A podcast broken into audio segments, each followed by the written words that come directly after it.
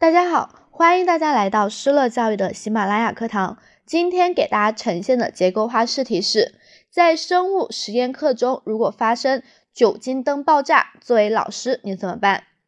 对于这个问题，可以从三个方面来进行作答：一、表态，面对这种突发情况，老师不能慌乱，要有序的处理好这件事情；二、原因加措施，具体应该怎么样去处理呢？三、进行总结。下面开始示范作答。作为一名人民教师，在出现这样的突发情况时，最首先的是要保证学生的安全，其次是缩小影响范围，减少财务损失，尽可能完成教学任务，再次是及时总结与反思，避免类似事情的再次发生。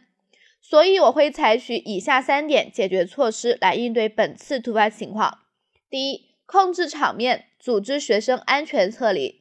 酒精灯的意外爆炸会引起学生的恐慌，我会第一时间大声告诉全班同学不要惊慌，保持冷静，指挥班长、团支书组织全体学生以实验小组为单位，距离前后门较近的先走，迅速、有序、安静地从实验室撤离回班级教室。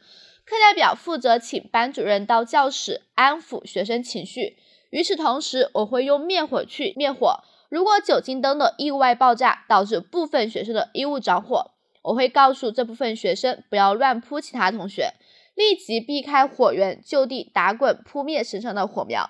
之后立即将受伤的学生送至医务室。如果伤情严重，送往医务室的途中拨打幺二零急救电话。第二，排除隐患，继续完成教学任务。灭火后，通知实验室负责人逐一排查余下的酒精灯是否存在安全隐患，将存在有安全隐患的酒精灯换掉。排查完毕后通知我，我到班级教室再次强调使用酒精灯的注意事项，以及本次实验其他需要学生注意的安全操作。接到实验室负责人的通知后，带领学生重新返回实验室，继续完成教学任务。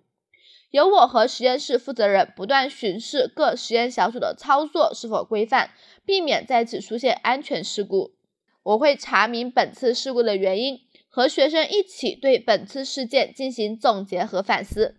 今后课前逐一检查实验器材，排除安全隐患。学生动手实验前讲明实验步骤，示范时着重强调注意事项。学生动手实验时，巡视各实验组是否操作规范。